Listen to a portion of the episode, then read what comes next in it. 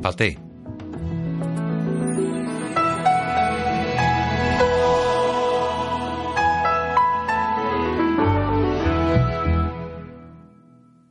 Dominique Toussaint presenta Los títulos de crédito aparecen en caracteres blancos sobre la pantalla negra. Una coproducción Le Film de Tournelle, Pathé, France 2 Cinéma, Eagle Picture y Topaz Bleu.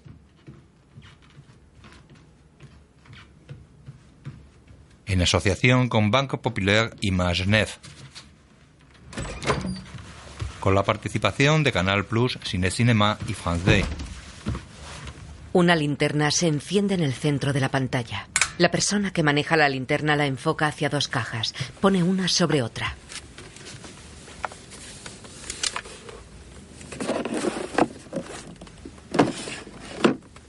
Sentada en el suelo, la persona coloca sobre las cajas una cámara de vídeo, enfocando hacia ella. A su lado, deja la linterna iluminándose y sitúa correctamente la cámara. La enciende y graba. Es una niña de melena rubia y con gafas. Me llamo Paloma. Tengo 11 años. Vivo en la calle Eugène Manuel en París en un piso de ricos. Mis padres son ricos, mi familia es rica y mi hermana y yo somos virtualmente ricas. Pero a pesar de eso, a pesar de tanta suerte y tanta riqueza, hace mucho tiempo que sé que el destino final es la pecera. Un mundo donde los adultos chocan como moscas contra el mismo vidrio. Paloma tapa la luz de la linterna. ¡Paloma! La puerta del cuarto se abre. Se cierra.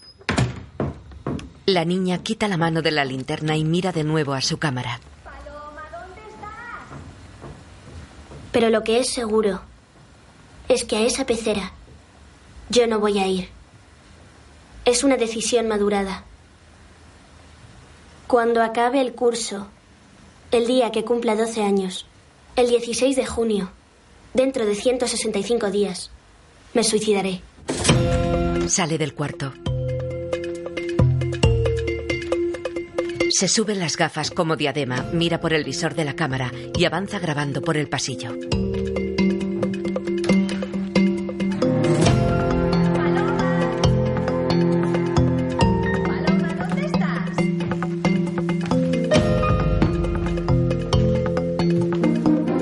La niña habla mientras camina despacio sin dejar de grabar.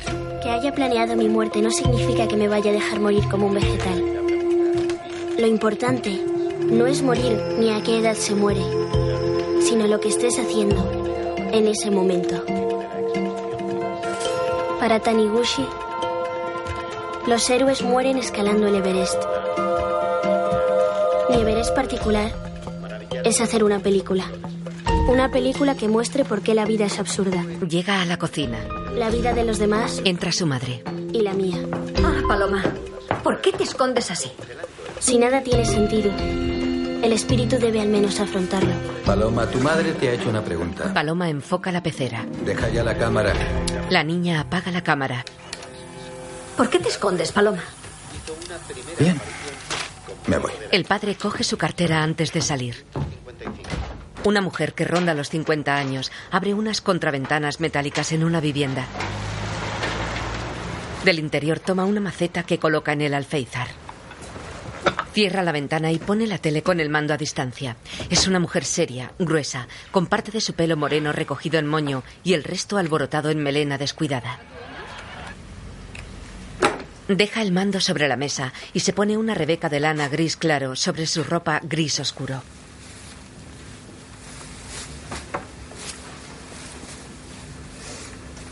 Se la abrocha y descorre unas tupidas cortinas.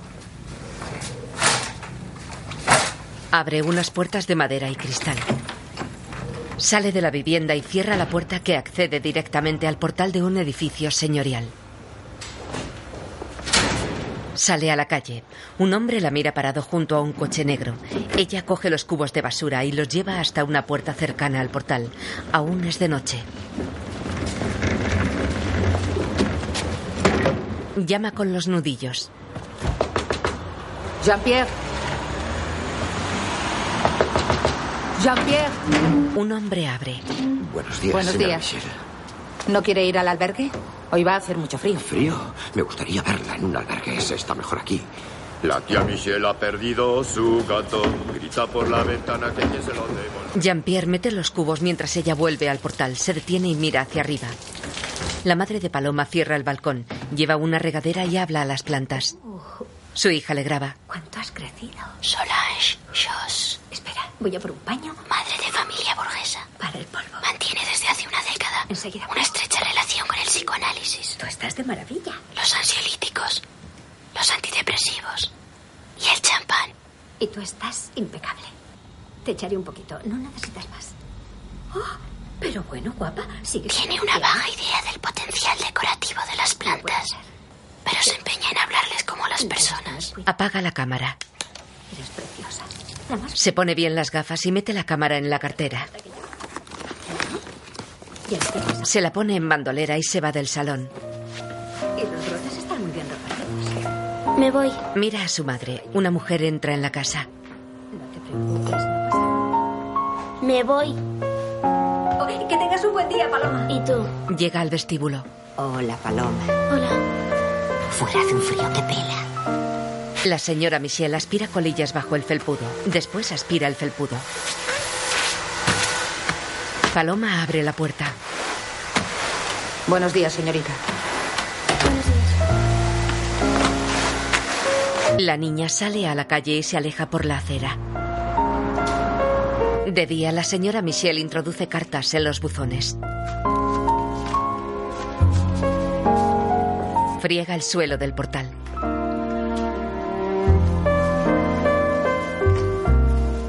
Limpia los cristales de la enrejada puerta exterior. Después Paloma baja las escaleras y se sienta en unos escalones del portal. Al llegar al segundo piso he visto a mi gato tendido en el suelo, la mano sobre el pecho, estaba muerto. Según el médico, llevaba así dos horas. Madre mía, ¿qué tal? Cuando el corazón falla, se acabó. La niña graba a unas señoras que bajan. Íbamos a tomar el té esta semana. Queríamos organizar una cena. Si lo hubiéramos organizado todo esta mañana, señoras, al señor Actans no le habría pasado nada. Paloma, no te quedes ahí. Vuelve a casa. Parecía estar en plena forma. Michelle abre el portal. Buenos días, tía Michelle. Jean-Pierre, ¿Ha perdido a su gato? por favor, no es el momento. Se lo lleva. Paloma, el gato. Manuela. Paloma. La niña enfoca al gato saliendo de la portería y lo graba hasta que se sube a la cámara. Paloma lo toma en brazos y se levanta. Entra con él en la portería. Desde el umbral mira curiosa la estancia. Pasa hasta la cocina. Es alargada. A la derecha están la cocina y el fregadero. A la izquierda hay una mesa con dos sillas. Deja el gato en el suelo. Mira a su alrededor. Se fija en un libro que hay sobre la mesa. Se acerca a él.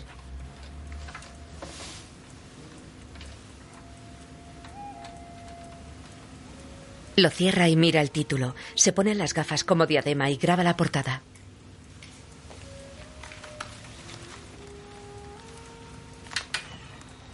Es el elogio de la sombra de Tanizaki Junichiro. Graba el resto de la mesa con una tableta de chocolate, una tetera y una lata de té. Apaga la cámara, se pone las gafas, abre el libro y busca una página. Lo deja abierto y sale de la cocina. Sale de la portería y cierra la puerta. Graba a dos hombres bajando un cadáver envuelto en plástico sobre una camilla. Pasar la vida como un pez en su pecera. Y acabar en una bolsa de plástico. Sube las escaleras. Se detiene. Se lleva la mano al pecho y boquea. Se deja caer. Abre los ojos. Frunce el ceño. Se levanta. Con un lapicero y una regla dibuja líneas sobre la pared de su cuarto.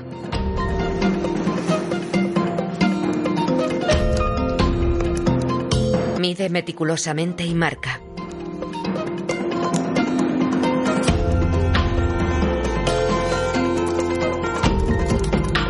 Dibuja líneas verticales cerrando una cuadrícula.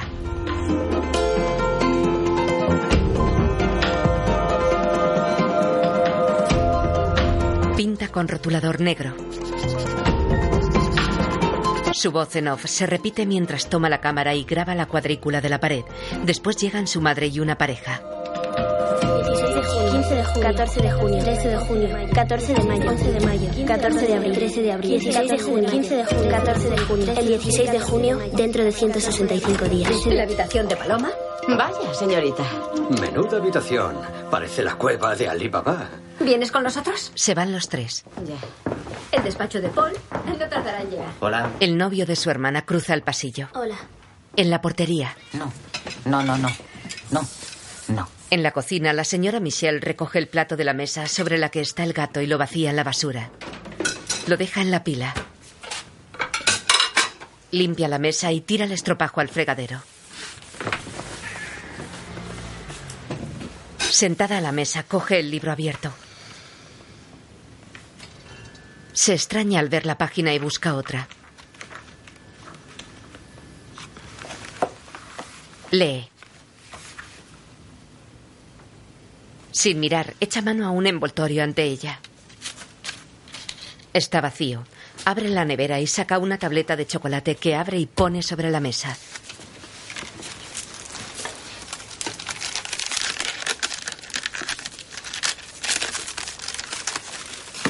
Parte un trozo y sigue leyendo. Paloma graba a su madre a través de un vaso en la cocina de su casa. Llega su hermana. ¿Venís ya? Ya voy. Toma, prepara la bandeja. Paloma voltea el vaso y lo llena de agua mientras graba a su hermana a través de él.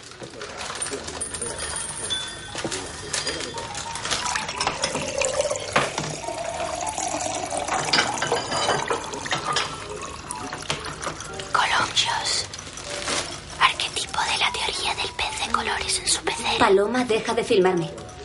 Una joven obsesionada con el deseo de ser menos neurótica que su madre y más brillante que su padre. Para ella la vida es una batalla permanente en la que se vence destruyendo a los demás. Paloma, ¿A quién hemos invitado? a los padres de Tiber. Ah, ya. La madre lo abraza.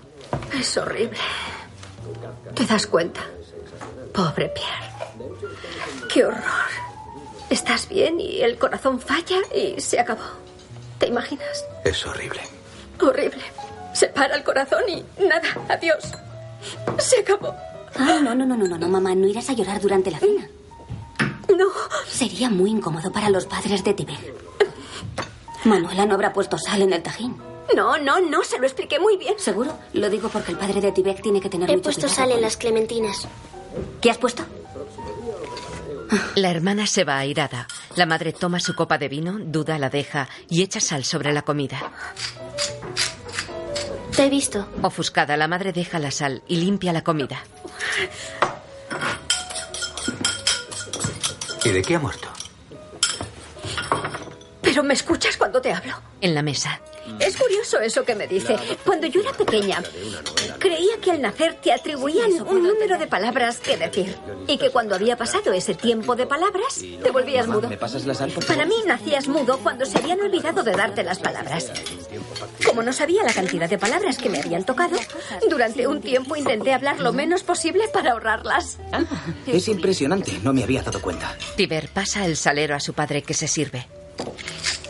Me sigue deslumbrando la crueldad y la simplicidad Entonces, ¿qué va a pasar? Mm, Sencillo, que tendremos la llegada de una masa de de las palabras, este hace análisis 10 es años que empecé con pruebas de y me cambió la vida radicalmente. No demuestran la existencia de Dios. Paloma mira bajo la mesa. A veces me entran dudas, Para pero nada, el problema no es este. que lo Esa actitud se entiende como trascendente. Es decir, salir de la propia conciencia para dirigirse hacia el mundo. Porque se prevén tormentas de granizo. Estar en el mundo es algo plenamente activo. La muerte de mi padre fue el detonante. El hombre está entre las cosas, de haber tomado la decisión de una correcta. Manera práctica. Paloma graba sin ser vista. Me parece muy fuerte hacer una demostración de la existencia de Dios que no esté dirigida a demostrar que Dios existe.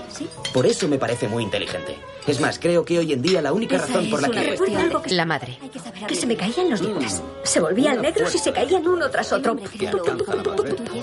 Se lo conté al psicoanalista y ¿sabe lo que me dijo? Mi querida señora, un freudiano le diría que es un sueño de muerte. Paloma la mira. Es lo que hace que todo empiece. Increíble, ¿verdad? El contexto conexiones. Su hija mayor la mira preocupada. Bebe. Como ateo me parece absoluto. Paloma ve cómo la madre de Tiber toma comida del plato. La niña la graba bajo la mesa dándosela a los gatos. Las. Sí, claro. Por Sí, los sí. libros, por los escritos. En la cocina de la portería, la señora Michelle lee sentada a la mesa. Su gato se lame la pata a su lado.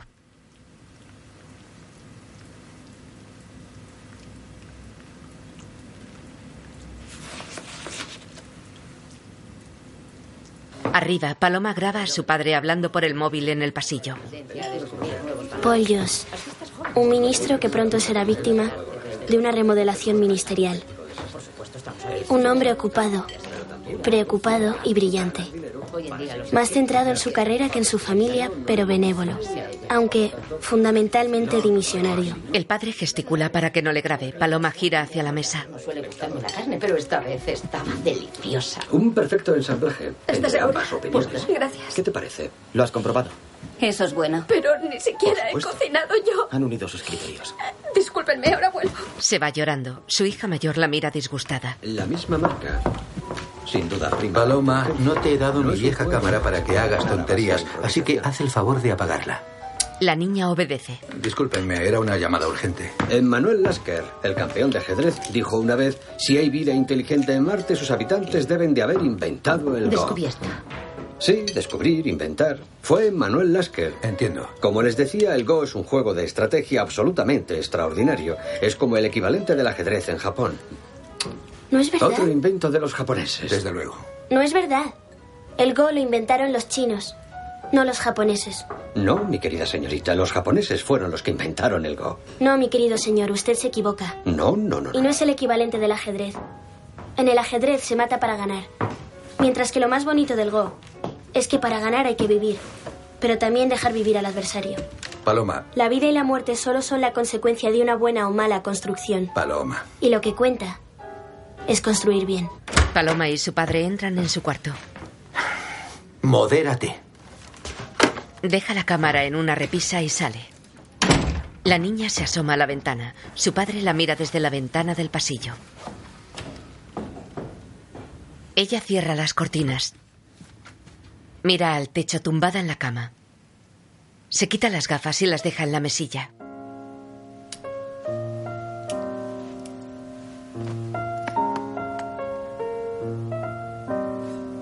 Apaga la luz y mira el techo cuajado de pequeñas estrellas blancas.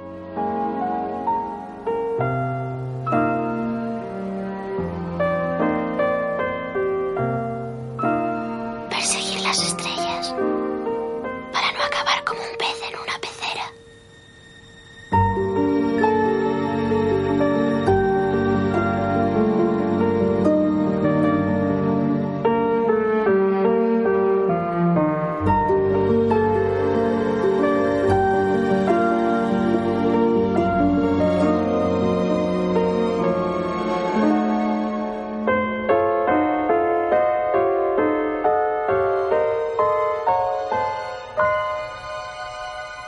De día pinta un cuadrado en la cuadrícula de la pared, decorada con máscaras, dos sofisticados dibujos lineales en negro, un dibujo de niña pequeña en rotulador rojo, fotografías de su madre y su hermana en marcos de papel que simulan peceras y la foto de su padre enmarcada con una taza de café humeante.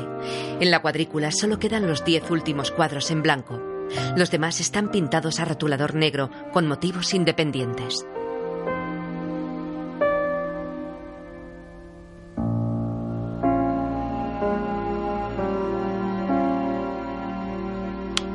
Enciende la cámara y se graba a sí misma. Luego entra en el dormitorio de su madre. Martes 5 de junio. Me acerco poco a poco al 16 de junio. Y no tengo miedo. Cuando decides morir es porque piensas que entra en el orden de las cosas. Como un paso delicado. Un suave resbalar hacia el descanso. Roba pastillas y sale. Los adultos tienen una relación muy difícil con la muerte. Cuando es el acontecimiento más trivial del mundo. No hay que dejar nada al azar cuando tomas una decisión que no comprenderán. Llega a su cuarto. Es increíble con qué rapidez algunas personas pueden obstaculizar los proyectos que más te interesan. Estás aquí. Vístete y llegarás tarde. Paloma cierra el cajón en el que escondió las pastillas. En la portería, la señora Michelle se mira el pelo en el espejo del cuarto de baño.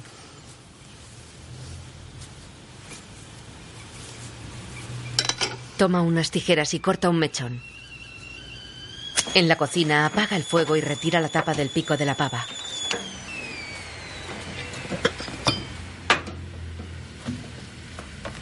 Echa unas hojas de té en la tetera y la llena con el agua hirviendo.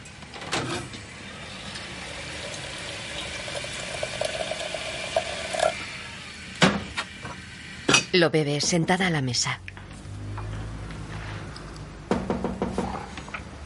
Se levanta y abre la puerta. En el portal hay una pareja mayor.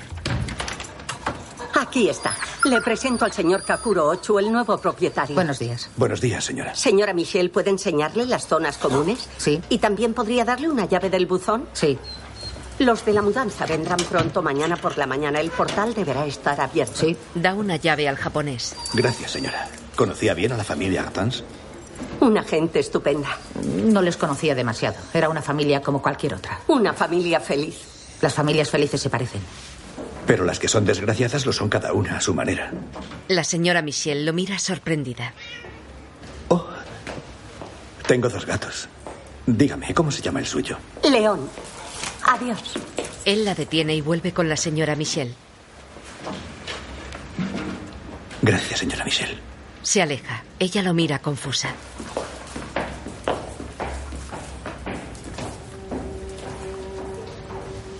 Cierra por dentro. Mira inquieta hacia una puerta blanca.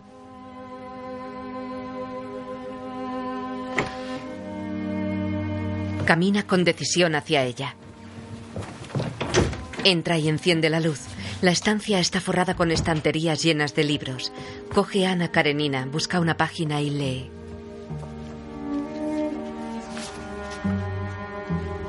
Todas las familias felices se parecen, pero las que son desgraciadas lo son cada una a su manera. ¿Qué me ha pasado? ¿Por qué le abrí? Paloma llega de la calle y cruza el portal hacia las escaleras. Kakuro está en el ascensor. Parece que tiene prisa. Abre la puerta. La niña se acerca. Usted primero, señorita. Gracias, señor. Pasan. Ella pulsa el botón del segundo y suben. Se miran. La niña desvía la mirada. Él sonríe. El ascensor se detiene. Ocurre a menudo. Eres Paloma, ¿verdad? Sí. Soy tu nuevo vecino. Me llamo Kakuro Ozu. ¿Y tú no deberías estar en el colegio? Sí, es verdad. Pero me he dejado la cartera. Tu madre me ha dicho que estudias japonés. Watashi wa nihongo ga skoshi tekemasu. Demo amarillosu de wa arimasen. ¿Me permites que te corrija un poco? Hai. Onengaismasu. No es amarillosu de wa. Necesitas corregir el acento. Es amarillosu de guarimasan. Amarillosu de Guarimasan. Oh, perfecto. Se te da muy bien, muy bien. Gracias, señor. Llámame Kakuro. Arigato, Kakuro-san. Acabo de conocer a la portera del edificio, a la señora Michelle. ¿La conoces bien? Pues no, realmente no. Ha sido un encuentro curioso, la verdad. El ascensor arranca. ¿Usted también piensa que no es lo que creen? Se miran. Llegan al segundo. Adiós. Sale, saca las llaves y se acerca a la puerta de su casa. En su casa, la señora Michelle deja el libro en la estantería. Pensativa, se acerca a la puerta. Meditabunda mira los anaqueles. Apaga la luz y sale. Con la puerta entreabierta, mira la oscura habitación. Cierra. Luego camina por la calle con una bolsa de compra. Paloma graba desde el balcón de su casa. Un camión de mudanzas está aparcado ante el portal.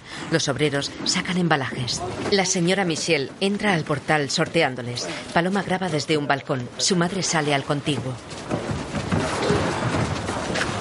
A ver, mis niñas. ¿Cómo estáis? Os veo muy bien. Los obreros meten una gran caja en el portal. A ver qué buen color. La señora Michelle entra y lee la nueva tarjeta en los buzones.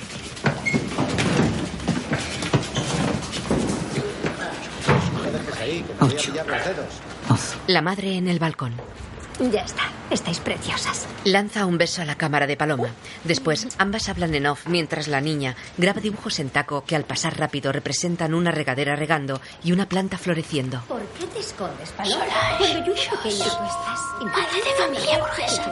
Mantiene desde hace una década una estrecha relación Cuando había pasado ese tiempo de palabras, te volvías mudo. No puede ser. Hace 10 años que empecé con el psicoanálisis y me cambió la vida radicalmente.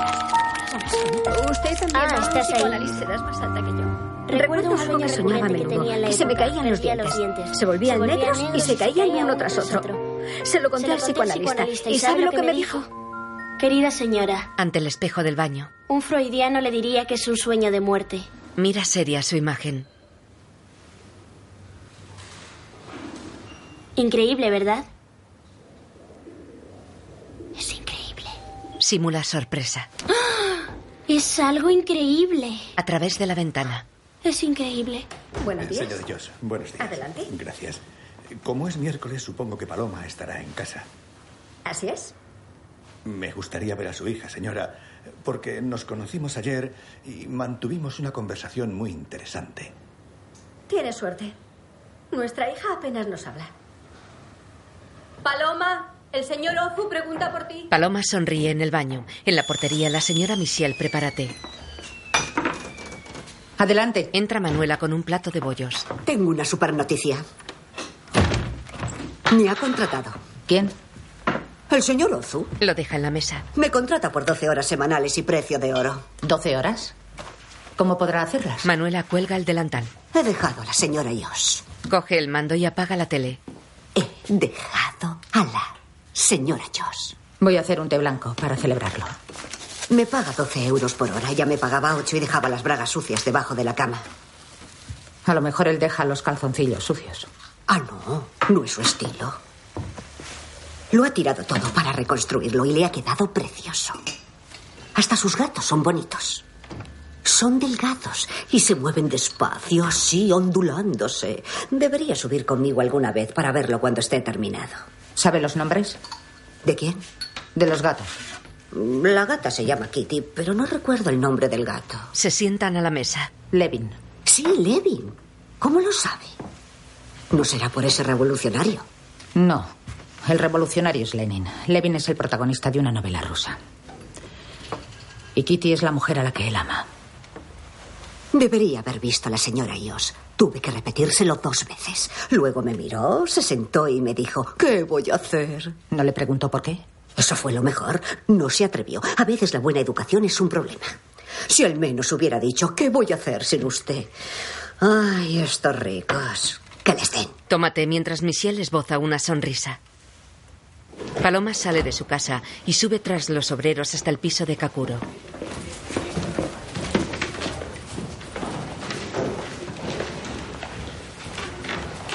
Entra y se detiene en el vestíbulo. Se descalza y se pone unas zapatillas que hay junto a otras más grandes y varios pares de zapatos. Bienvenida, Paloma. En el salón. No me convencen más que los míos. Pero los suyos son decorativos. Gracias. ¿Cómo se llaman tus gatos? Constitución y Parlamento. Creo que ahora comprenderá en qué familia he nacido. Nuestros gatos parecen dos globos que comen croquetas de lujo y se arrastran de sofá en sofá soltando pelos.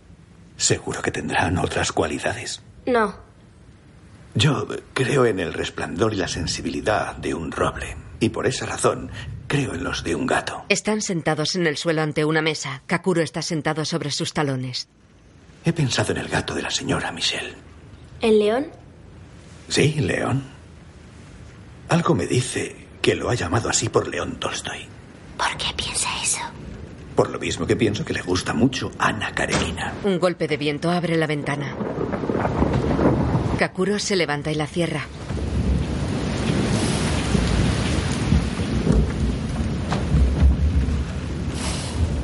La señora Michelle me recuerda a un erizo. Por fuera está cubierta de pinchos, es una fortaleza.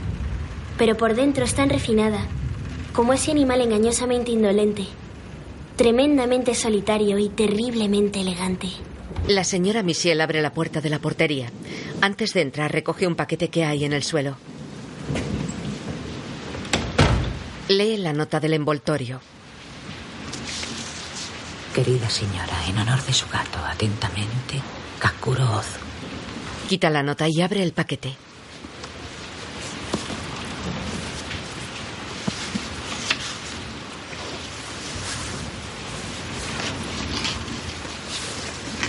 Es una edición antigua de Ana Karenina en dos volúmenes. La señora Michelle mira los libros pensativa.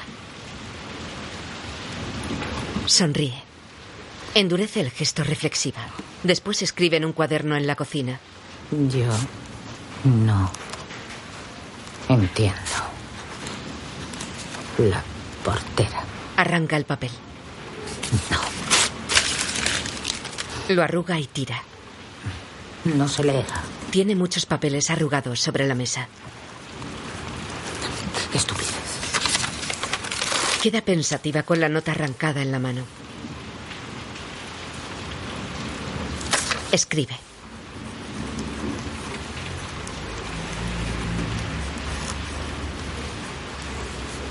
Gracias. No era necesario. La portera. Retira los visillos de la puerta y mira hacia el portal.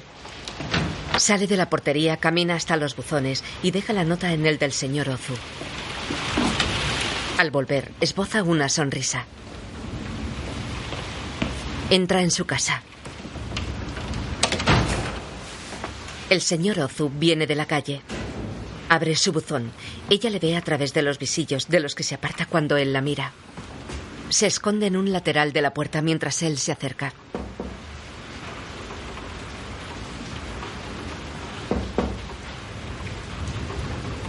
Resignada abre.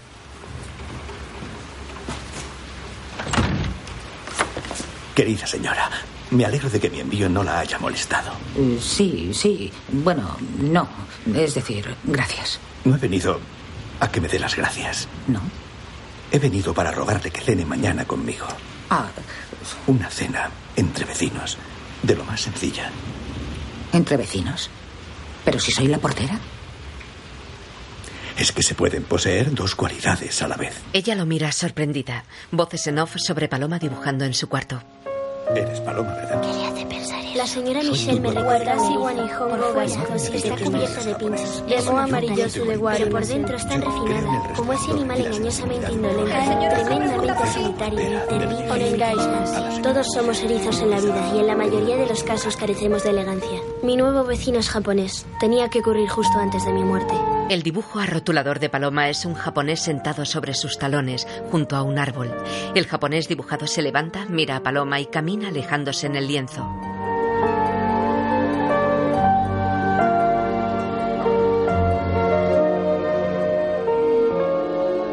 Sentada en su cuarto de lectura, la señora Michelle acaricia pensativa los libros recién recibidos de Ana Karenina.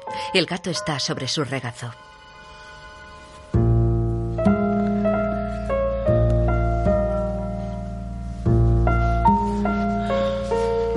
Acaricia al gato y mira los libros meditabunda.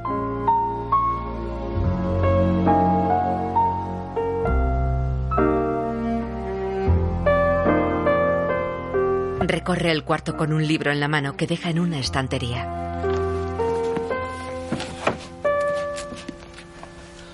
Camina hacia la puerta. Apaga la luz y sale. León. Espera que salga el gato y cierra.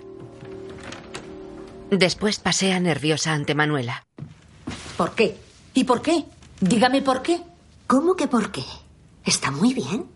¿Está de broma? Ahora debe ser práctica. No pensará ir así. Ese peinado está mal. ¿Cuándo ha ido a la peluquería por última vez? Nunca he ido a la peluquería. Mueve un plato que adorna un mueble. Iré a la peluquería. ¿Qué vestido se pondrá? El negro. ¿El del entierro del señor Hortense? No tengo otro. Pues tendrá que comprárselo. Solo es una cena. Efectivamente. Pero hay que arreglarse un poco cuando se cena fuera. Pero si yo nunca ceno fuera y no me da tiempo para encargar un vestido. Ah, para encargarlo. ¿Nunca ha ido a comprarlo a una tienda? No, nunca. Y no iré. Nunca. Probarme ropa que me queda como un saco. Delante de una jovencita anoréxica. No, nunca. Bien. Bien, bien, bien, bien. Ahora vuelvo. Hasta luego. La señora Michelle queda de pie y pensativa. Tras el plato de adorno hay un espejo. La portera se mira en él. Después, voces en off sobre Paloma rotulando su cuadrícula. 7 de junio. Llevo 165 días cogiendo una de pastilla por fallecimiento semana en cualquier cualquier ingestión importante de ansiolíticos. 165 entre 7 hace 23,571 Y como a veces he cogido dos cuando la caja estaba llena. Según otros estudios, 38 no existe una dosis letal específica. 7 de junio. de la persona y del Llevo azar. 165 días cogiéndole una pastilla un por riesgo de semana, mamá. fallecimiento en cualquier ingestión importante de ansiolíticos. 165 y como a veces he 7 cogido dos cuando la caja estaba llena. 571 pastillas. Y como además solo peso 28 kilos, mi colección de pastillas debería bastar.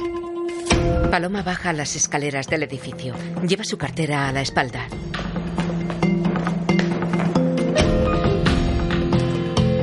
Abre la puerta y sale a la calle. Manuela llega con un vestido dentro de una bolsa de lavandería. La señora Michelle la recibe dentro de la portería. Va a aparecer una estrella de cine. Era una broma. ¿De dónde lo ha sacado? He ido a ver a María. O sea, ¿es el vestido de otra persona? No lo reclamará. Murió la semana pasada. Cuando la familia se entere de que estaba en el tinte, habrá cenado diez veces con el señor Ozu. No me lo pondré. René, dígame, ¿para qué quiere ya el vestido esa pobre mujer? Pruébeselo. Acabaré llegando tarde. A las doce menos cuarto tiene cita en la peluquería del final de la calle. La chica es formidable. Vendré a verla a las cuatro. Se va.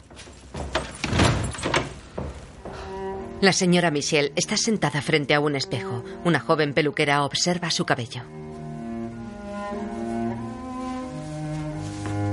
¿Quién le cortó el pelo de esta forma? En la pila de lavado. ¿Prefiere el agua caliente o templada? ¿Caliente? Al recibir el agua, la señora Michelle gesticula molesta. La peluquera le corta el pelo dejando una corta melenita. La señora Michelle mantiene la mirada gacha.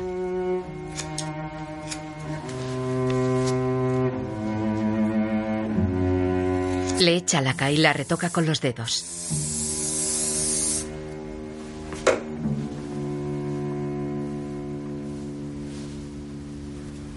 Ya está. La señora Michelle sigue mirando al suelo.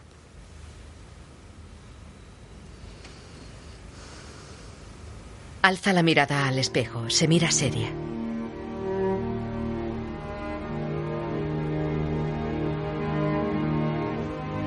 Es asombroso. Mira agradecida a la peluquera. Sentada en las escaleras, Paloma pasa hojas de un cuaderno con dibujos en secuencia en las esquinas. Se forma una puerta que se abre y de la que sale un erizo. El erizo entra por un agujero en el suelo. El agujero empequeñece hasta desaparecer. Maldito ascensor. Siempre está averiado. ¡Oh, paloma! Ahora vuelvo. Arigato. Kakuro y su nieta suben. Hay que avisar. Vamos. Juegan al go en casa de Kakuro. Su nieta le entrega una ficha blanca que él coloca sobre el tablero.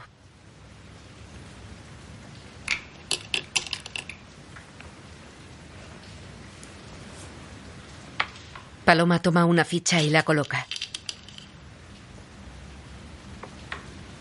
Él la mira sorprendido. Su nieta le da otra ficha. Juega Paloma. La jugada sorprende a Kakuro. En la calle, la señora Michelle se cruza con Jean-Pierre, sentado ante una jugada de ajedrez. Qué elegante, señora Michelle. Ella le mira. Aspira al portal.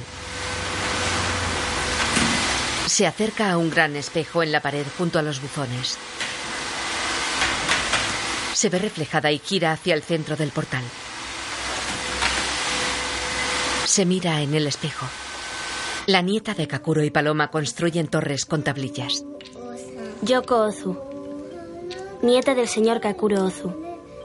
la rica y única heredera de una poderosa familia japonesa. Dejará los estudios para casarse con el hijo de un rico banquero.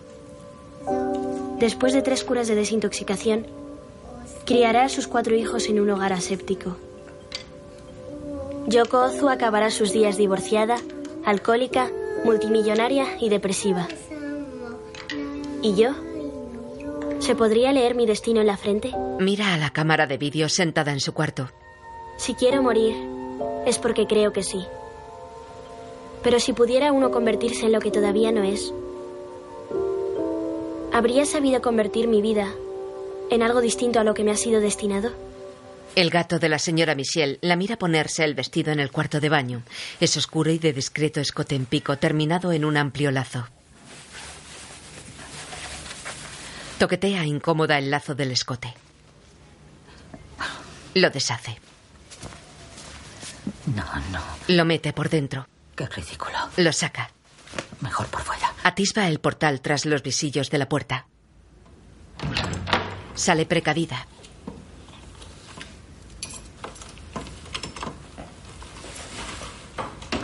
Cierra con llave. Camina hacia el ascensor.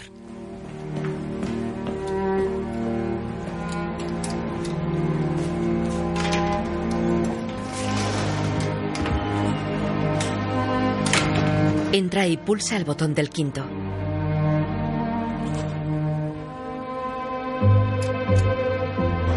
Sube.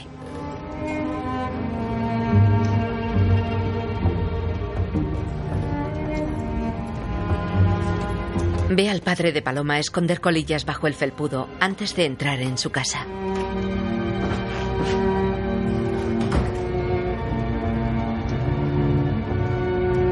El ascensor se detiene. La señora Michelle sale.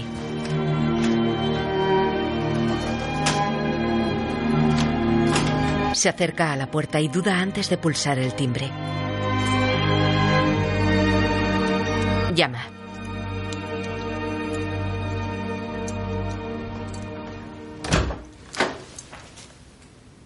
Buenas noches. Buenas noches.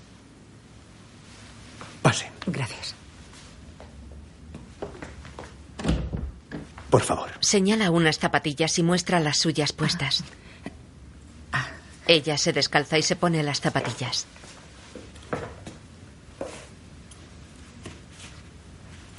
Por aquí. Cenaremos en la cocina. De hecho, cocinaré yo. Ella mira a su alrededor. Eh, Esto es muy bonito. Gracias. No sé si usted conoce la cocina japonesa. No. Estos son gyozas. Las pone en la sartén y añade agua.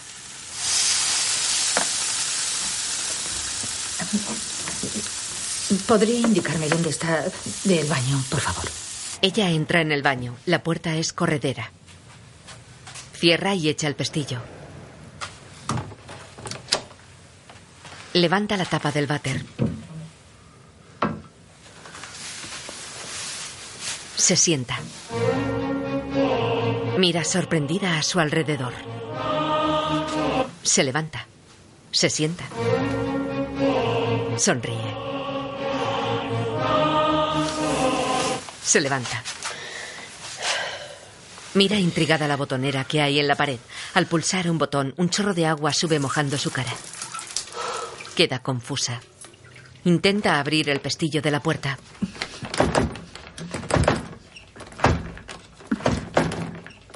Señora Michelle, No consigo abrir la puerta. a lo mejor lo gira en el sentido equivocado. Gira el pestillo y abre. Sale al pasillo. Me, me he quedado algo sorprendida. Mozart en el baño es... Debí haberla avisado. Es una costumbre japonesa.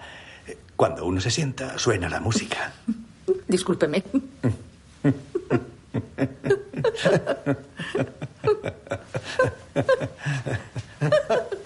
Paloma salta a la barandilla de la ventana de su cuarto. Hay gente que se suicida saltando por la ventana.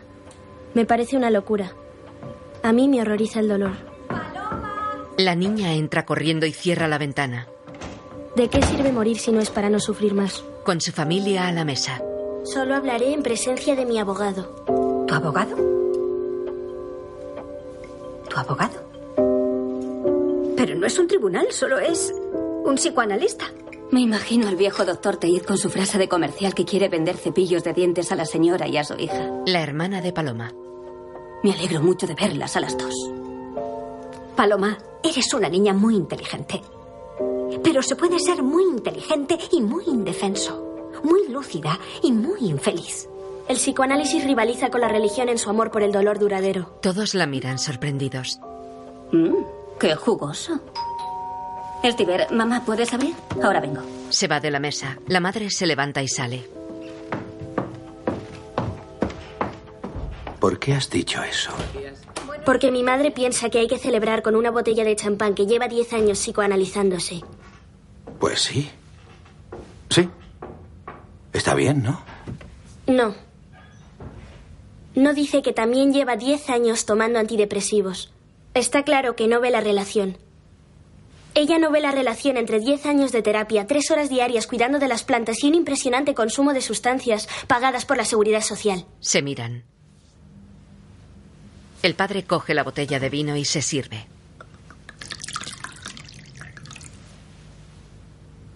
¿Quieres un poco? Paloma le mira seria. No, es broma. Ella permanece seria. Sentada sobre sus talones en el suelo de su cuarto, se hace el harakiri con una espada imaginaria.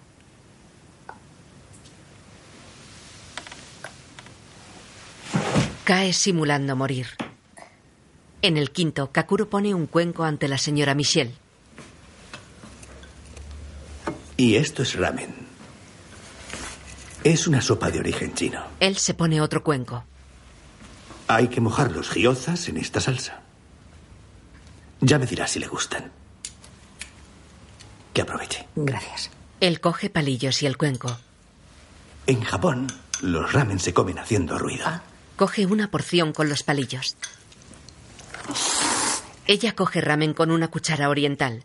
Las largas hebras resbalan cayendo sobre su vestido. Muy bueno, pero hay daños colaterales. Lo siento mucho por su vestido. No es mío. Es prestado. Vivo sola desde hace mucho y no salgo jamás. Me temo que soy un poco salvaje. Una salvaje muy civilizada. No debió regalarme esa magnífica edición. No era necesario.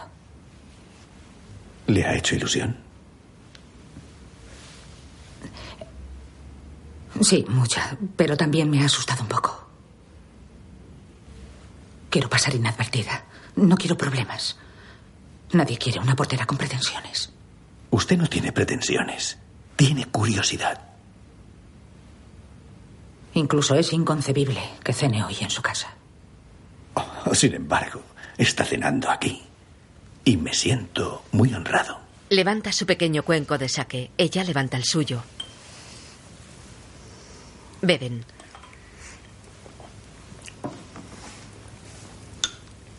Cogen los cuencos y comen.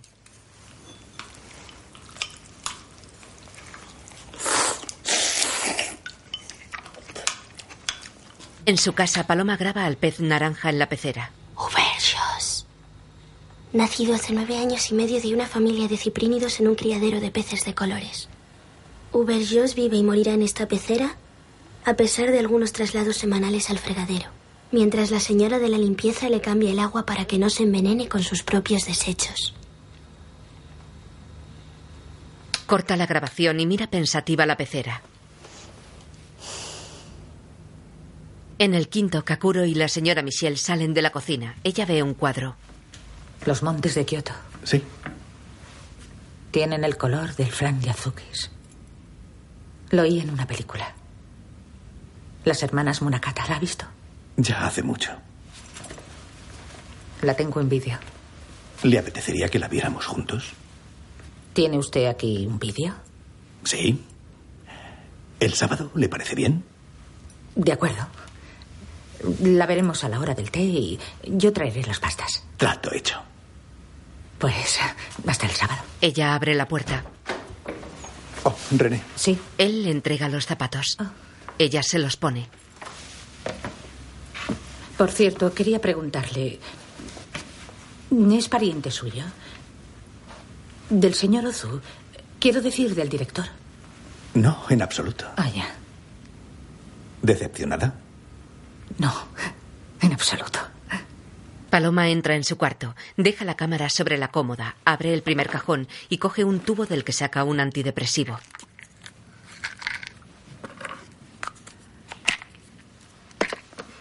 Camina por el pasillo.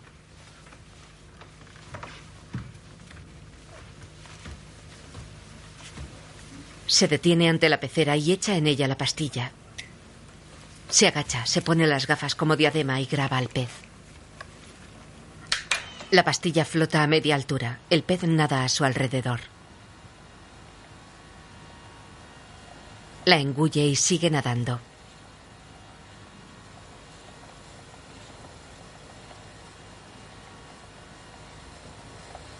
Deja de aletear y flota hasta la superficie. Se abre la taza. Paloma lo tira al váter. El pez desaparece por el desagüe. En la portería, la señora Michelle duerme con su gato. Abre los ojos. Enciende la luz de la mesilla y mira la hora. Se incorpora. Cubre al gato con la colcha. Oh, lo siento. Se despereza. Luego enciende la luz del salón y se pone una bata. ¿Qué querrán ahora? Sí, vale, vale, vale. Descorre las cortinas y abre la puerta. ¿Abra? ¿Qué pasa? ¿Estaba en medio de un atasco? Son las siete y media. Sí, lo sé. Yo abro a las ocho. ¿A las ocho? ¿Tiene un horario? Sí. Pues ya que estoy aquí. No, vuelva más tarde. Cierra. Paloma. Paloma graba escondida a su familia. No la encuentro. ¿Quién se ha creído que es esa pelleja de portera? ¿Qué ha pasado? Me ha cerrado la puerta en las narices diciendo que abre a las ocho. Bruja.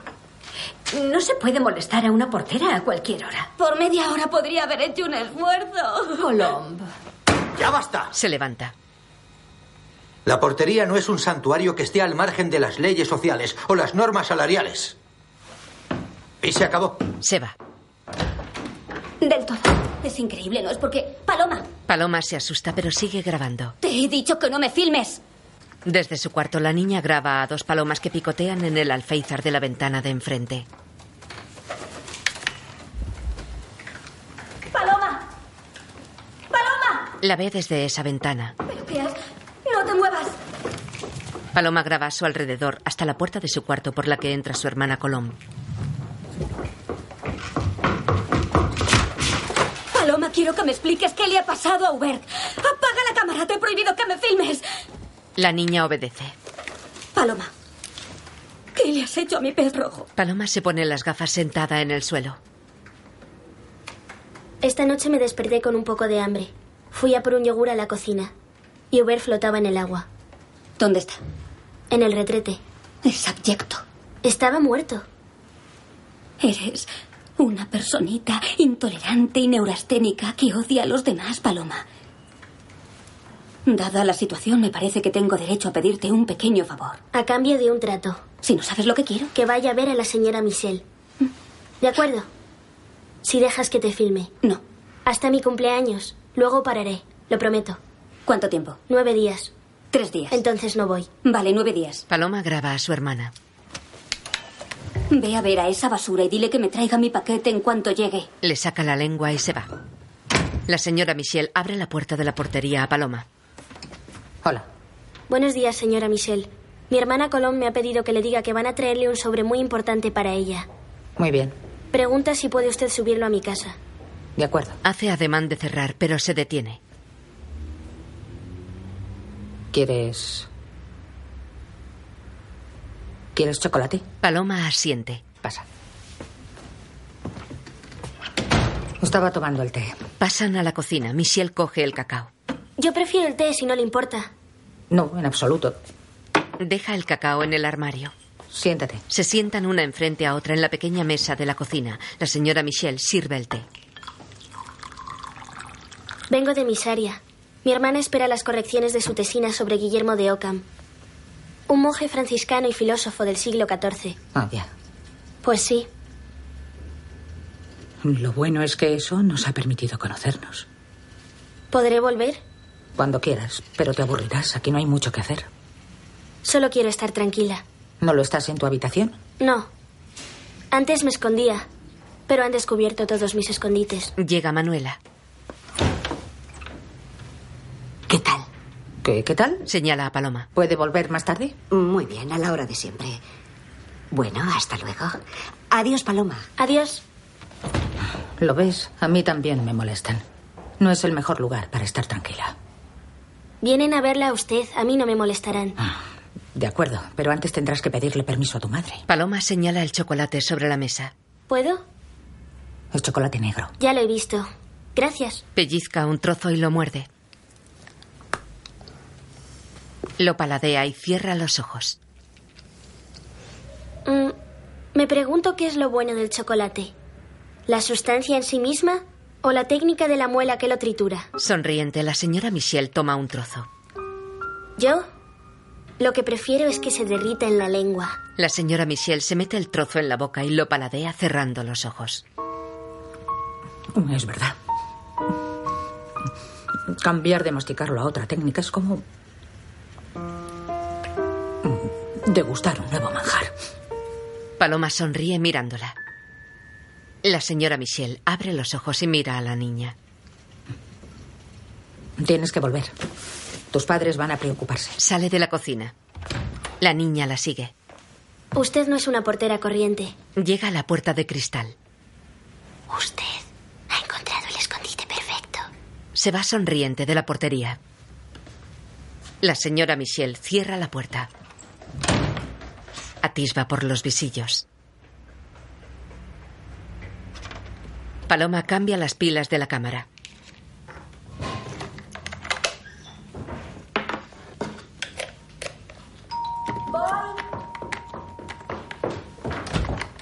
Buenos días. Buenos días. Tenga el sobre que esperaba su hija. Gracias. Espere.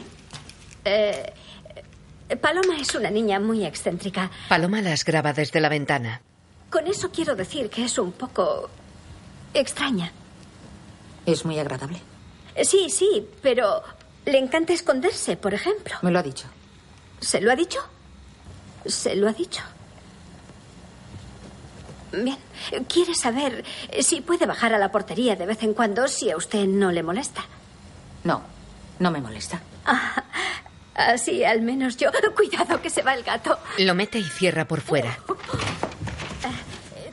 Aquí no se deja salir al gato. Aquí no se deja entrar a la portera. Apaga la cámara. Se quita las gafas de la cabeza y se las pone bien. La señora Michelle sale de la portería con el vestido del tinte. Cierra con llave. Llega Paloma. ¿Le molesta si la filmo? Sí, ¿Va a salir? sí. ¿Puedo acompañarla? La señora Michelle gira hacia la niña. Sí. Salen a la calle. Un coche pasa rápido. Cruzan.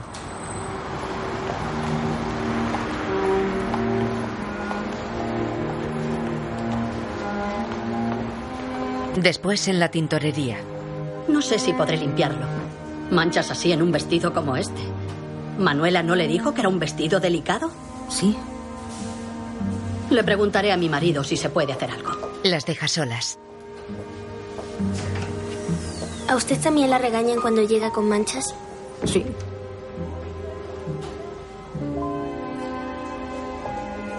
¿Y puedo ir a su casa esta tarde? La señora Michelle la mira esbozando una sonrisa. Adelante. Paloma la graba en la portería. Venga, ¿Qué quieres que diga? hábleme de usted.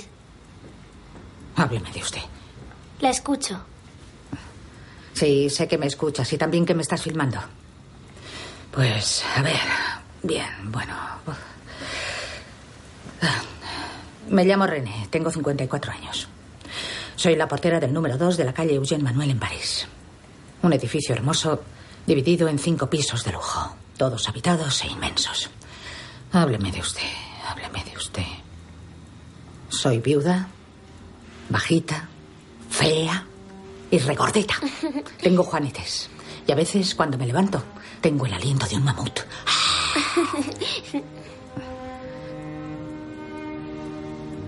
No tengo estudios.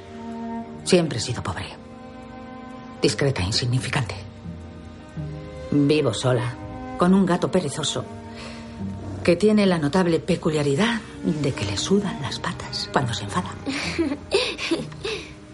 Como no suelo ser amable, aunque siempre soy educada, no caigo bien, pero me toleran porque yo represento a la perfección el arquetipo de la portera de un edificio.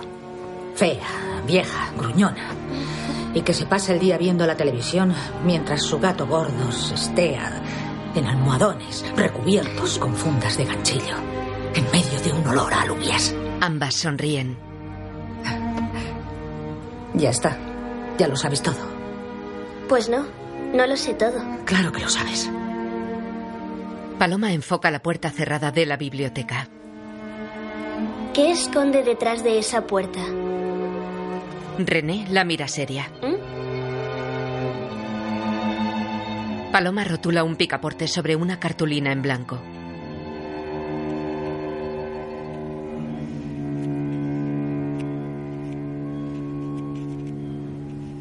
Recorta cartulinas.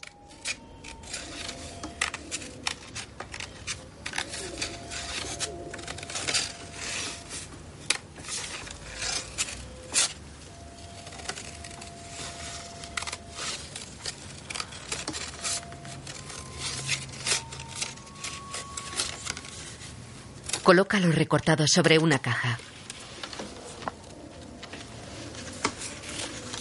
René descorre los visillos y mira el portal. Sale llevando un plato con pastas. Cierra con llave. Viste un amplio y largo jersey gris plata sobre pantalón oscuro. Camina hacia el ascensor. Lo llama. Sube las escaleras con el plato y la cinta de vídeo. ¿Son pastas? Sí, una entrega inesperada. ¿Por qué ha quitado las flores? La anciana está sentada en el rellano. Señora de Broglie, está en el primer piso. Y usted vive en el tercero. Su perrillo se lame junto a ella. René llega al quinto piso. Llama al timbre. Se atusa el pelo.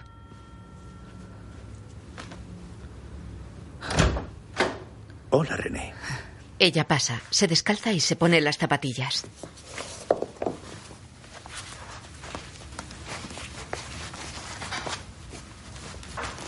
Veo que no bromeaba. Se me hace la boca agua. Agradézcaselo a Manuela. Oh, vaya. Kakuro lleva una bandeja con el té y las pastas. Caminan por el pasillo. Ah, es la tercera puerta a la derecha. Entran en una habitación con una gran pantalla en una de las paredes y dos sillones en el centro.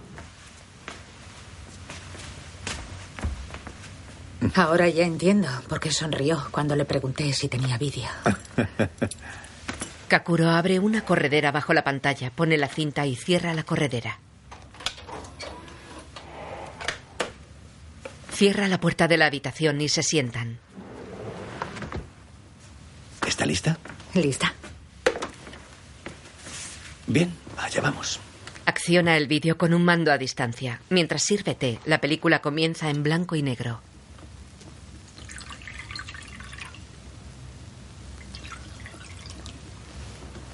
En su casa, Paloma ordena todos los recortables que tiene sobre la caja.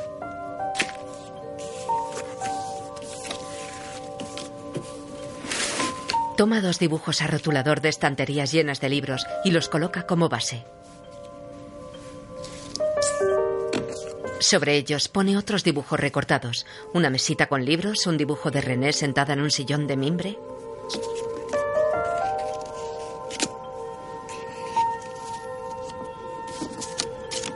Y pilas de libros junto a ella. El dibujo de René se anima, coge uno de los libros y lee. El resto del libro se abre y vuela a su alrededor.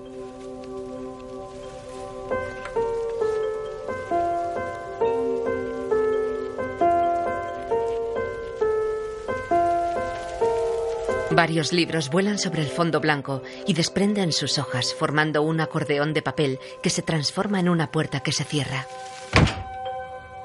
Kakuro y René ven la película.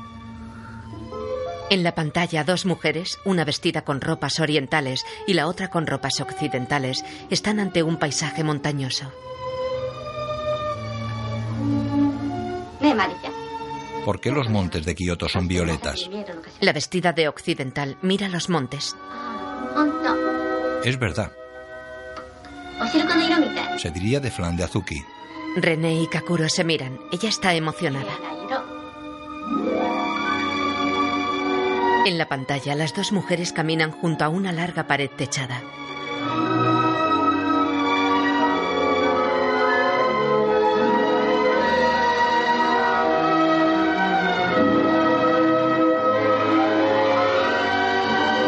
Con gesto serio y emocionado, René mira la pantalla sin pestañear.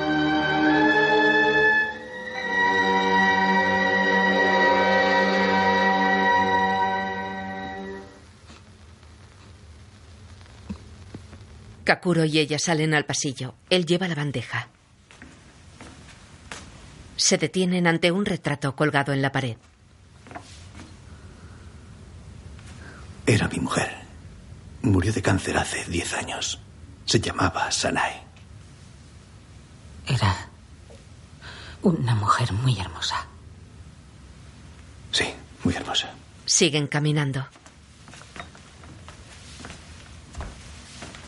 Deja la bandeja en la cocina. ¿Y usted? Ni siquiera sé si... No tuve hijos porque no llegaron. Llevo 15 años viuda. Mi marido se llamaba Lucian. También un cáncer. Oh, no lo sabía. No, no lo sabía. Nadie se lo ha dicho. Pero aquí la enfermedad de Lucian no tuvo importancia. La muerte de Pierre Artans es un drama injusto, pero la de un portero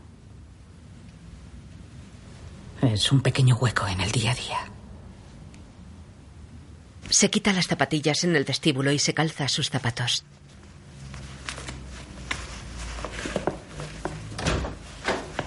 Sale de la casa.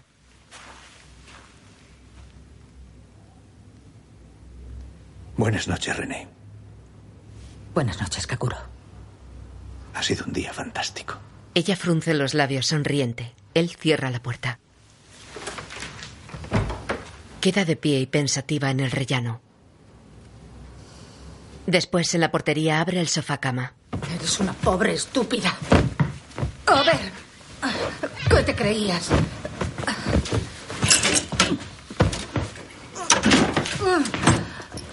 Eres una portera horrible. Nada más. Se sienta abatida en la cama. Vieja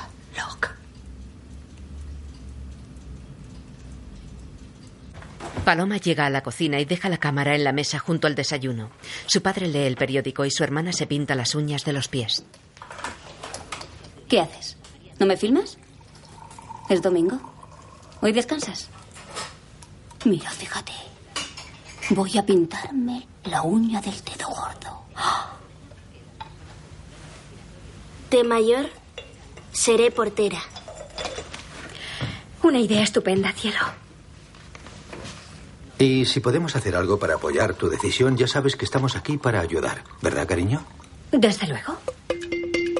Paloma mira incrédula a sus padres, coge su cámara y se va. Cruza la sala de la portería y entra en el cuarto biblioteca. René está sentada leyendo. Más adelante seré portera. No, creo que no. Más adelante serás una princesa. Más adelante seré portera. Paloma graba a René abriendo la puerta de cristales. Kakuro espera en el portal. Oh, hola, jovencita. Hola. Será mejor que vuelva luego. Como quiera. ¿Está bien? Sí. Él mira a la niña. ¿Quiere cenar conmigo esta noche? Ah, pues... Entorna la puerta. Quiero llevarla a un restaurante que me gusta mucho. ¿Un restaurante?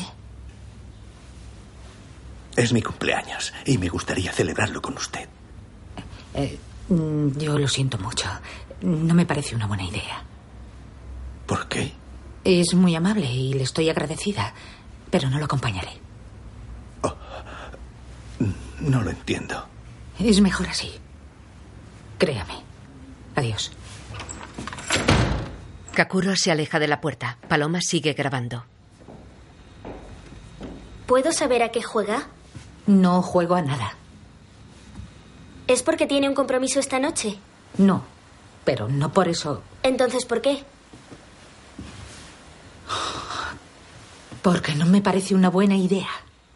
¿Por qué? ¿Por qué? ¿Cómo voy a saber por qué? No sé por qué. Llora.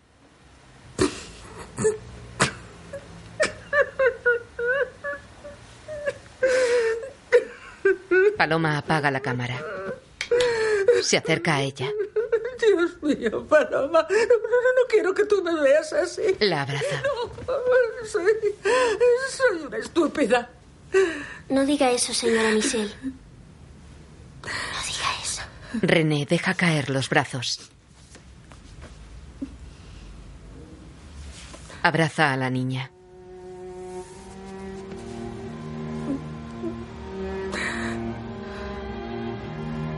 Los motivos rotulados en los cuadrados de la cuadrícula que Paloma tiene en su cuarto son variados, con líneas, espirales, peces, nubes, empedrados, serpientes enroscadas mordiéndose la cola y formas abstractas.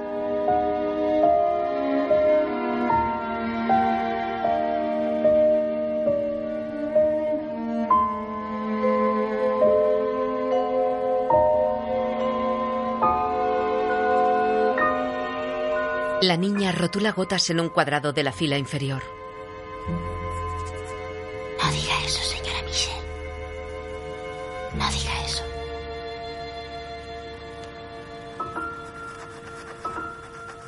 En la sala de la portería, René abre un cajón, saca un cuaderno y escribe.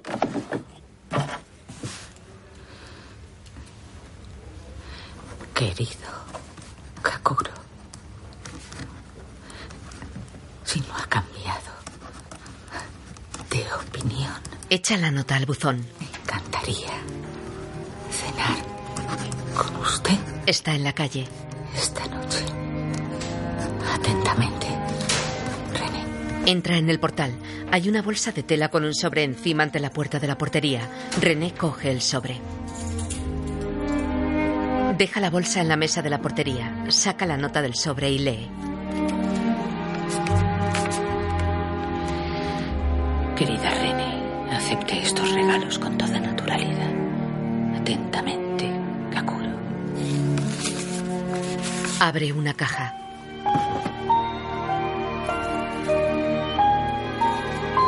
Saca un elegante vestido color burdeos. Se lo prueba por encima.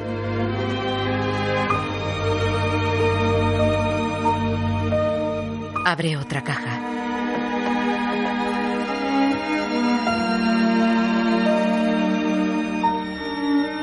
Saca un fular en tonos marrones.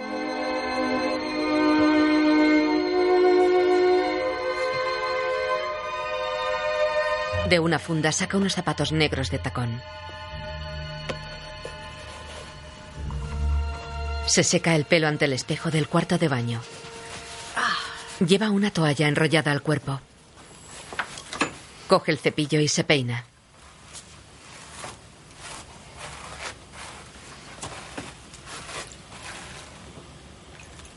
Se queda quieta mirando el retrete.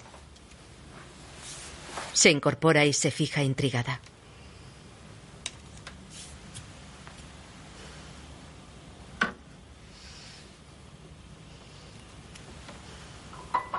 Coge el vaso, quita el cepillo de dientes y lo introduce en la taza.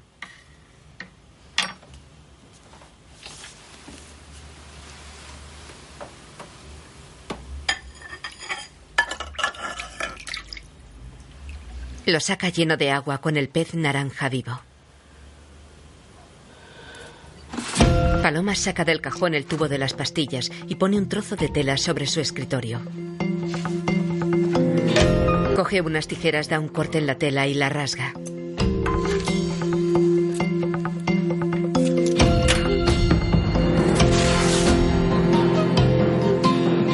deposita las pastillas en uno de los pedazos de tela.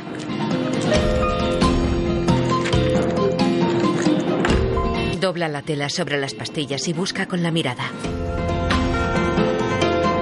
Coge una gran bola de cristal transparente y machaca las pastillas entre la tela.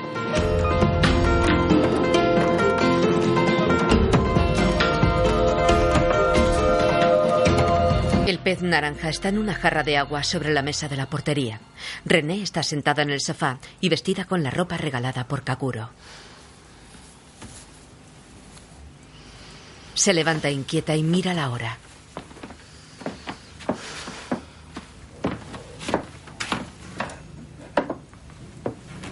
Se mueve nerviosa.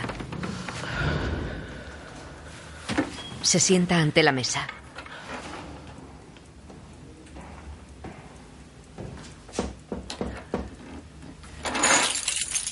Coge el manojo de llaves, se levanta, coge el fular y va a la puerta. Apaga la luz y sale. Kakuro la espera. Oh, está guapísima. Gracias.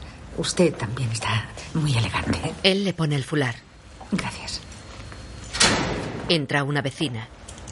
Buenas noches, señor Ochi. Buenas, buenas noches, señora. Encantada, señora. Kakuro y René salen a la calle. ¿No me ha reconocido?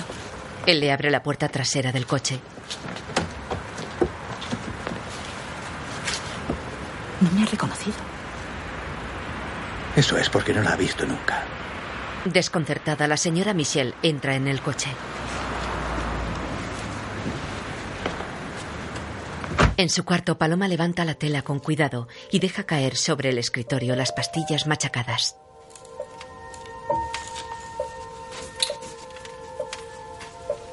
Con la mano barre el polvo de la mesa y lo deposita en su otra mano.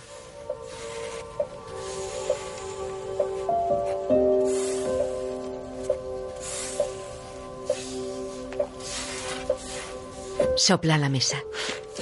Pone las pastillas machacadas sobre una cartulina hendida al centro. Coge un frasco con más pastillas, lo abre y lo vacía.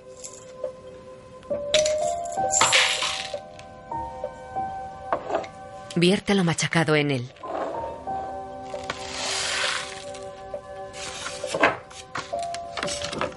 Lo cierra. Lo deja sobre el escritorio y lo mira. Kakuro y René en el restaurante. Feliz cumpleaños.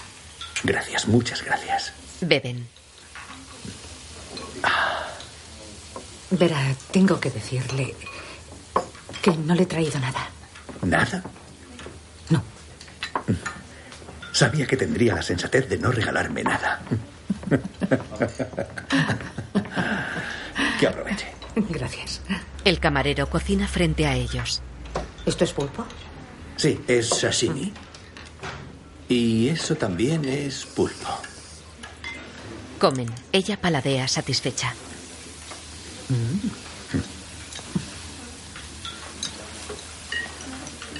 René. Estoy muy contento de que haya decidido venir después de haberlo dudado. Lo siento, pero... No lo sienta. René, quiero decirle una cosa muy importante. René, podemos ser amigos y todo lo que queramos. Ella lo mira serena. René, podemos ser amigos e incluso todo lo que queramos. Gracias. Pasean por una calle poco iluminada.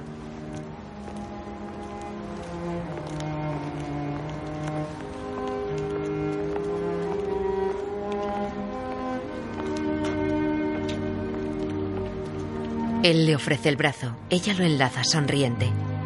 Llegan a su edificio. Ella marca una clave en el automático y abre la puerta.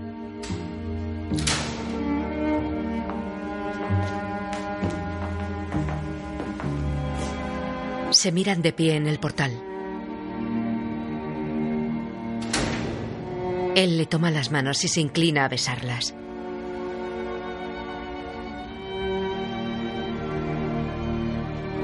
Tras el prolongado beso quedan mirándose. Ella abre la puerta de cristales y entra en la portería. Enciende la luz. Al cerrar ve algo en el suelo.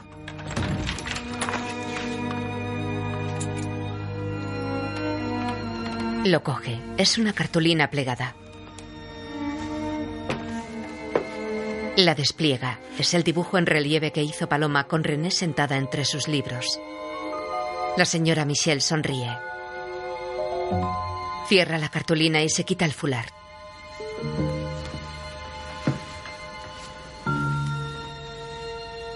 Acostada en su cuarto, Paloma mira el frasco con las pastillas machacadas.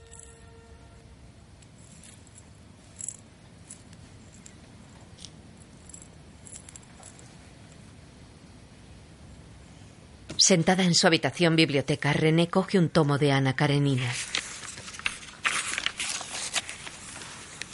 Lee.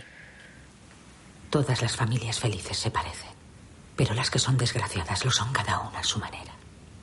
Sonriente, cierra el libro y mira la portada. El gato está en su regazo.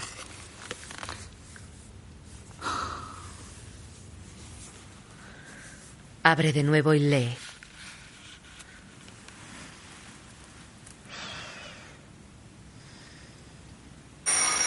René sale del cuarto biblioteca y apaga el despertador en la sala.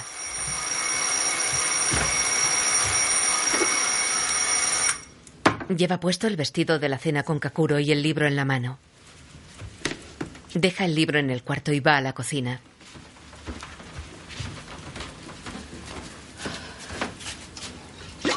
Pone la pava en el fogón y enciende. Intenta encender de nuevo. Sale de la cocina.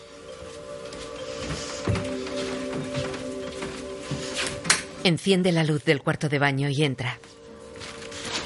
Paloma rotula un erizo en un cuadrado de su cuadrícula.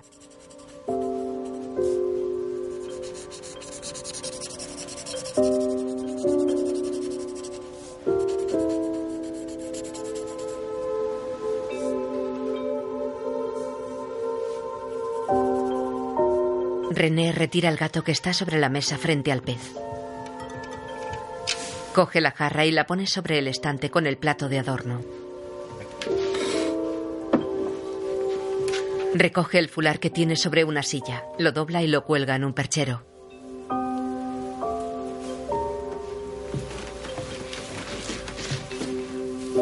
Sale al portal.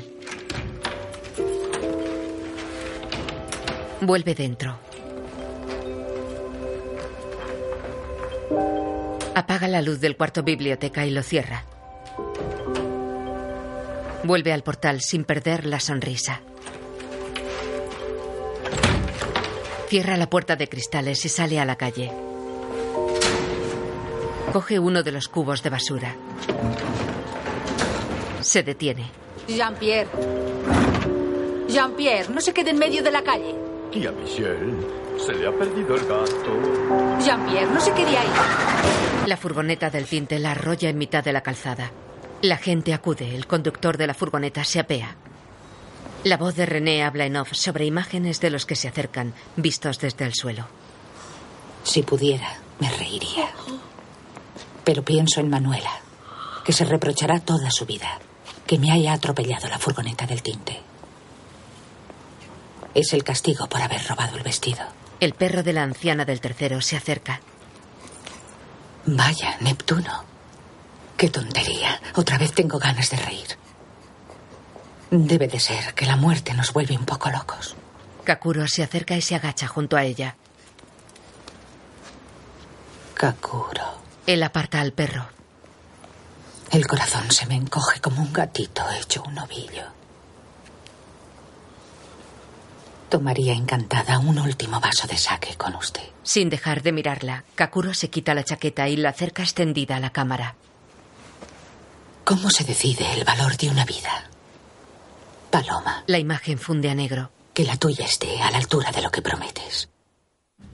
¿Qué pasa? Kakuro y Paloma están serios en la puerta de la casa de la niña. La madre se acerca. René ha muerto. ¿Quién es René? La señora Michelle. Kakuro se va. Solange toma por los hombros a su hija.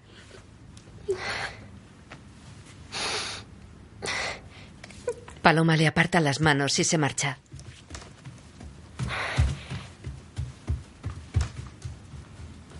Recorre el largo pasillo. Colom sale. Paloma. Paloma, ¿qué pasa? Sin volverse, Paloma levanta la mano y entra en su cuarto llorando. Se deja caer contra una pared.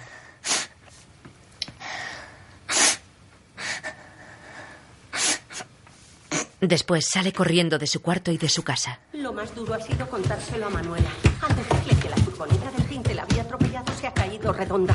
Fue desolador. ¡Paloma! Cuando volvió en sí, solo sabía decir: Perdóname, René, perdóname, perdóname. Paloma baja las escaleras en pijama.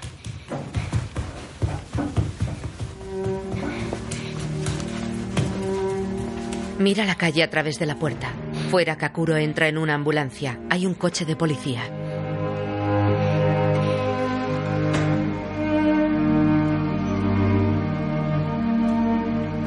La ambulancia se marcha. Paloma mira sollozando tras los cristales.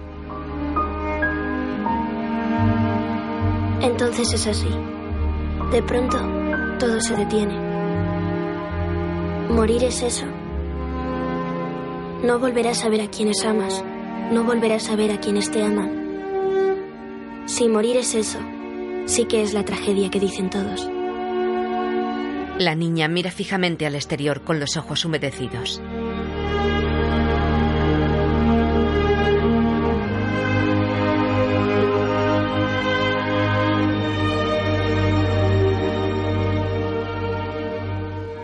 Sube en el ascensor con el pez naranja dentro de la jarra. Viste una camiseta de rayas. Sale.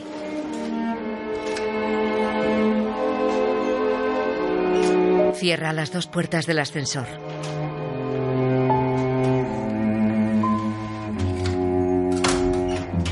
Abre la puerta de su casa con la llave y entra.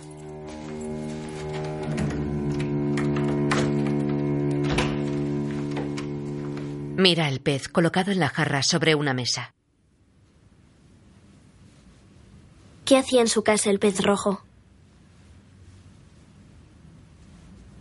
Si tiene algún sentido, se me escapa por completo. Sonríe mientras el pez nada. En la portería los anaqueles están vacíos. Solo quedan los dos tomos de Ana Karenina.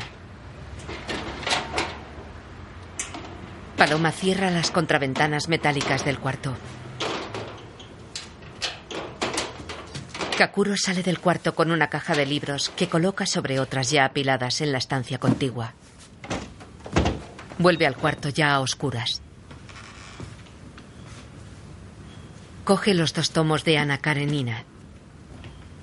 Paloma se le acerca. Él gira hacia ella. Le ofrece los libros. Ella los coge. Kakuro sale del cuarto. La niña lo sigue y se detiene en el umbral. Mira hacia el interior. Cierra la puerta lentamente. La pantalla queda en negro. Lo importante no es morir, sino lo que se hace en ese momento. René, ¿qué hacía usted en el momento de su muerte? Estaba dispuesta a amar. El erizo. Libremente inspirada en La elegancia del erizo de Muriel Barberí. Una película de Mona Achage. Producida por Anne-Dominique Toussaint. Josiane Balasco, Garanzle Guillermic, Togo Oigawa, Anne Brochet, Ariane Ascarid, Vladimir Jordanov, Sarah Picard, Jean-Luc Porras, con la participación de Giselle Casadesús. Fotografía Patrick Bloisier. Música original Gabriel Jaret. Guión audio descriptivo escrito y sonorizado en Aristia Producciones.